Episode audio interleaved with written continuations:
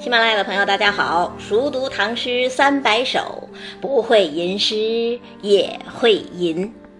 今天跟大家分享初唐四杰之一骆宾王的《再遇咏蝉》：西路蝉声唱，南关客思深。不堪玄鬓影，来对白头吟。路中飞难进，风多响易沉。无人信高洁，谁为表于心？骆宾王大家都知道是初唐四杰之一嘛，神童出身，七岁就写下了那首著名的《鹅》：鹅鹅鹅，曲项向天歌。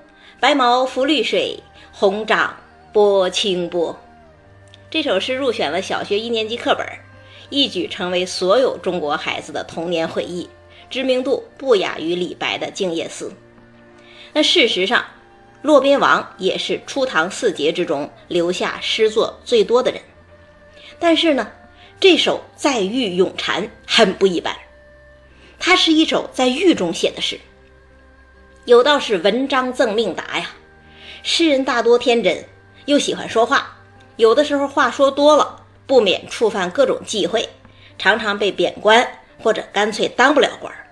但是呢，不得志归不得志，一般还不至于达到身陷囹圄的程度。那么骆宾王何以至此呢？说起来，这是和武则天息息相关的。当时虽然还是唐高宗时代，但武则天已经晋升天后，在权力的道路上越走越远了。那武则天一路上位。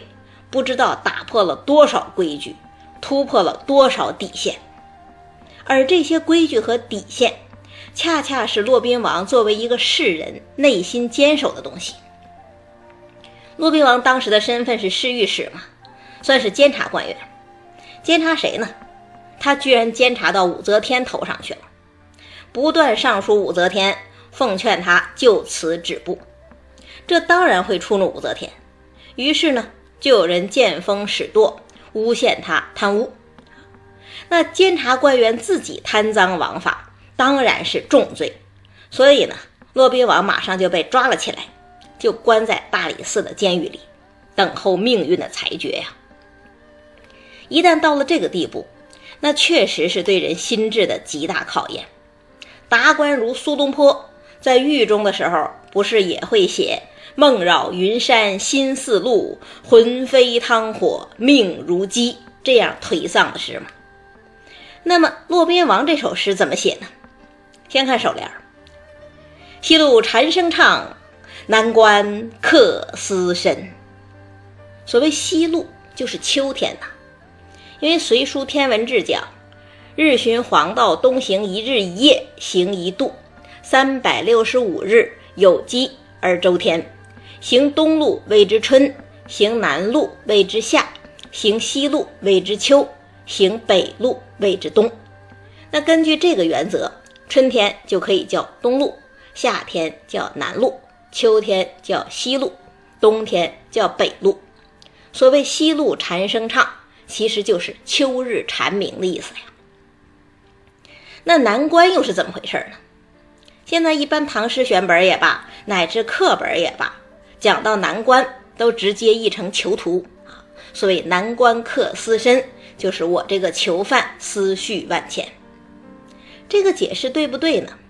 这个解释没错，但是难关的含义可远比囚徒要深。怎么回事呢？这个词最早出现在《左传》之中，讲的是楚国钟仪的故事嘛。春秋时期，楚国官员钟仪因为打仗失利。被俘虏到了晋国，他思念故国呀，当了两年俘虏，都一直不肯改楚国人的穿着打扮。那有一天，晋国国君晋景公看见了他，很好奇，就问：“南关而至者谁也？”这个戴着南方帽子的俘虏是谁呀？别人告诉他是楚国人钟仪。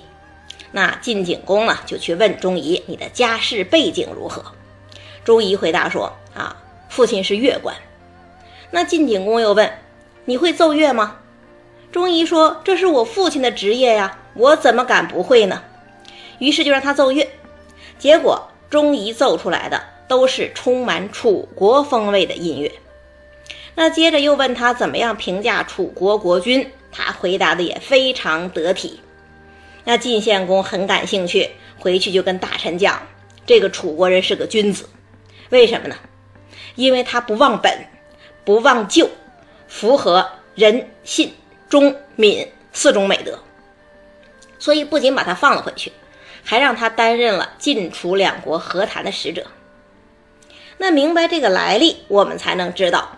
南关也罢，楚囚也罢，确实是囚徒，但又不是一般的囚徒，而是有节操的囚徒。所以骆宾王这一句“南关客思深”，不仅仅是拿南关来对西路，还是在表明自己的德行操守。所以说这一联诗也就给全诗奠定了一个基调，这不是认罪诗。而是一个被诬下狱的清白之人的内心独白。这是从情绪的角度来说。那如果从写法的角度，怎么评判这一联诗呢？刘勰的《文心雕龙》里讲啊：“情以物迁，词以情发，一夜且获影意，重生有足引心。人心有所感，才能发之于诗，而心有所感。”又往往是因为外物触发。骆宾王在监狱之中听到秋蝉哀鸣，就引起了他对自身命运的感慨，所以起手一句“西路蝉声唱，南关客思深”，其实是中国古诗中起兴的手法，以蝉对人，以蝉引人。那接下来呢？看颔联。不堪玄鬓影，来对白头吟。这还是以蝉对人。什么是悬鬓影啊？悬鬓本来是一种妇女的发饰嘛。蝉不是通体黑色，又有一对薄薄的黑翅吗？古代妇女就模仿蝉的样子梳成发髻，称为蝉鬓，又叫悬鬓。那悬鬓本来就是对蝉的模仿。那反过来讲，悬鬓也就可以代指蝉。那这一联是什么意思呢？这一联以玄鬓对白头，当然是说秋蝉乌黑，但自己备受摧残，花发渐生，两两相对，不禁内心伤感。但这只是最直白的那层意思啊。那除了这层意思之外，背后还有什么意思呢？要知道，诗人先是听到秋蝉吟唱，进而才看到蝉影，然后才引发对自身遭遇的感慨。所以，这个悬鬓影背后啊，还是有秋蝉的歌声的呀。那诗人是在说，当年自己也曾经意气风发，像蝉那样高唱不休，可是现在呢？两鬓斑白，一事无成也就罢了，居然还到狱中写起了诗。少年才子监狱老，这是何等讽刺，何等悲哀的事情啊！这是第二层意思。那还有没有别的意思？还有，要知道白头吟呐，它不仅仅是白头之人的吟唱，它还是乐府曲调啊。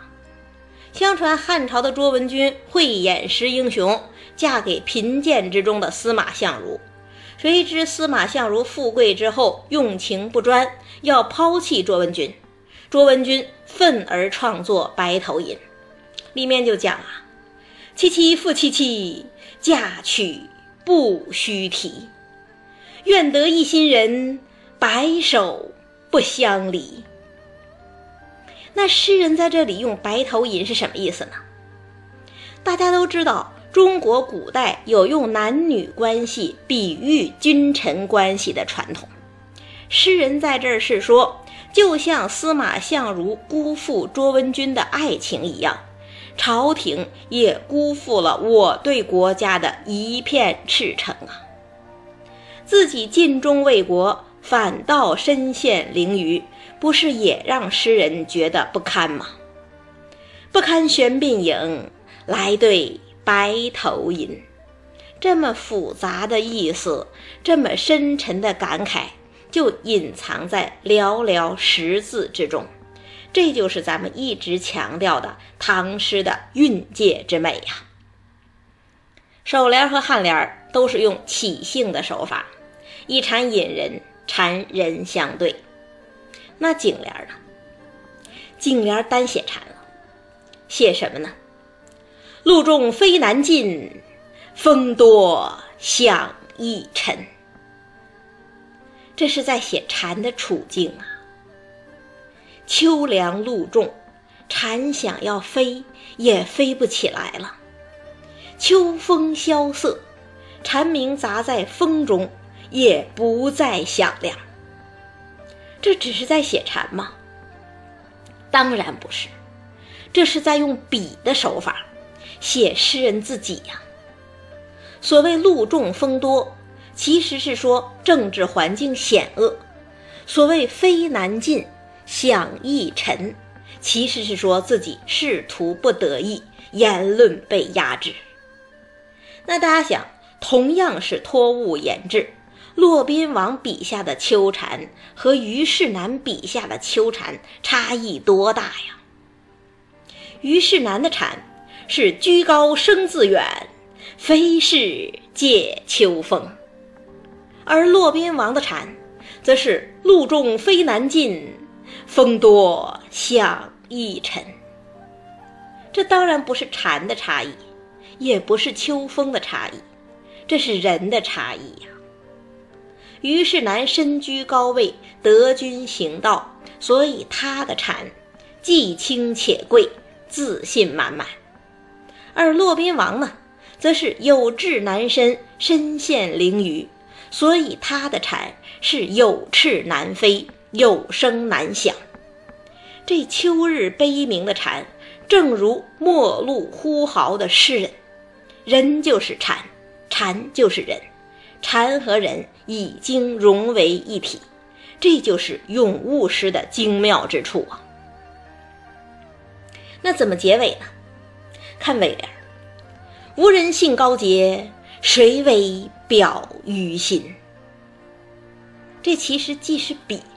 又是直抒胸臆。为什么说它是比呢？因为无人信高洁，首先仍然是在讲蝉。蝉远离世俗，高居树上，餐风饮露，清心寡欲。可是谁信呢？同样，诗人也像蝉一样，立身修行，清白无点。可是世事污浊，黑白颠倒。他居然会被诬陷贪赃入狱，他的高洁又有谁信呢？这是以禅比人，是比的部分。那为什么又说是直抒胸臆呢？因为后一句“谁为表于心”，禅的高洁有诗人替他表白，那诗人的高洁又有谁能代为表白呢？这就好比《红楼梦》里林黛玉的《葬花吟》呐，而今死去侬收葬，未卜侬身何日丧？侬今葬花人笑痴，他年葬侬知是谁？《葬花吟》里人和花是一体的，在玉咏蝉里人和蝉也是一体的。可是虽然人蝉一体，诗人毕竟不是蝉，不能真的在蝉那儿找到慰藉，所以无人性高洁，谁为表于心？这里头除了有清白被污的冤屈感，更有世无知音的寂寞感。这冤屈和寂寞用一个问句问出，问的直白，也问的悲愤。那在这一问之中。诗人已经脱去了前三联的蝉身，直接以人的名义发问：“谁为表于心？”这不仅仅是骆宾王一个人的问题呀，更是千古忠诚不表、负罪含冤之人的共同心声啊！无人信高洁，谁为表于心？这就和我们之前讲杜甫蜀相中的“出师未捷身先死，长使英雄泪满襟”一样，它不再是诗人自身的问题，而是具有了一种广大的代表性，因此也就具有了长久的震撼人心的力量。再读一遍。西路蝉声唱，南关客思深。不堪玄鬓影，来对白头吟。路中飞难进，风多响易沉。无人信高洁，谁为表于心？那骆宾王最后找到知音没有啊？似乎是找到了，就在这首诗写了六年之后，他就参加了徐敬业反对武则天称帝的扬州起兵嘛，还为徐敬业写了著名的《讨武曌檄》：“一抔之土未干，六尺之孤何托？”让武则天本人都为之折服。但是呢，从另外一方面讲，他也没找到知音。徐敬业和他不一样。徐敬业这个人，个人野心太大。他不光是反对武则天当皇帝，他是自己也想当皇帝。换句话说，他的动机并不高洁。但是无论如何，就是这次起兵葬送了骆宾王的人生。我们常常讲，唐朝这个伟大时代成就了许多诗人，但是同样是这个伟大时代。也吞没了不少优秀的诗人，这就是历史的复杂之处啊。清朝人施补华《献庸说诗》里讲：“同意咏蝉，虞世南居高声自远，非是借秋风，是清华人语。”骆宾王路重飞难进，风多响易沉，是患难人语。李商隐奔以高难保。徒劳恨费声，是牢骚人语。那我们已经讲完了前两首，下一首讲李商隐的蝉。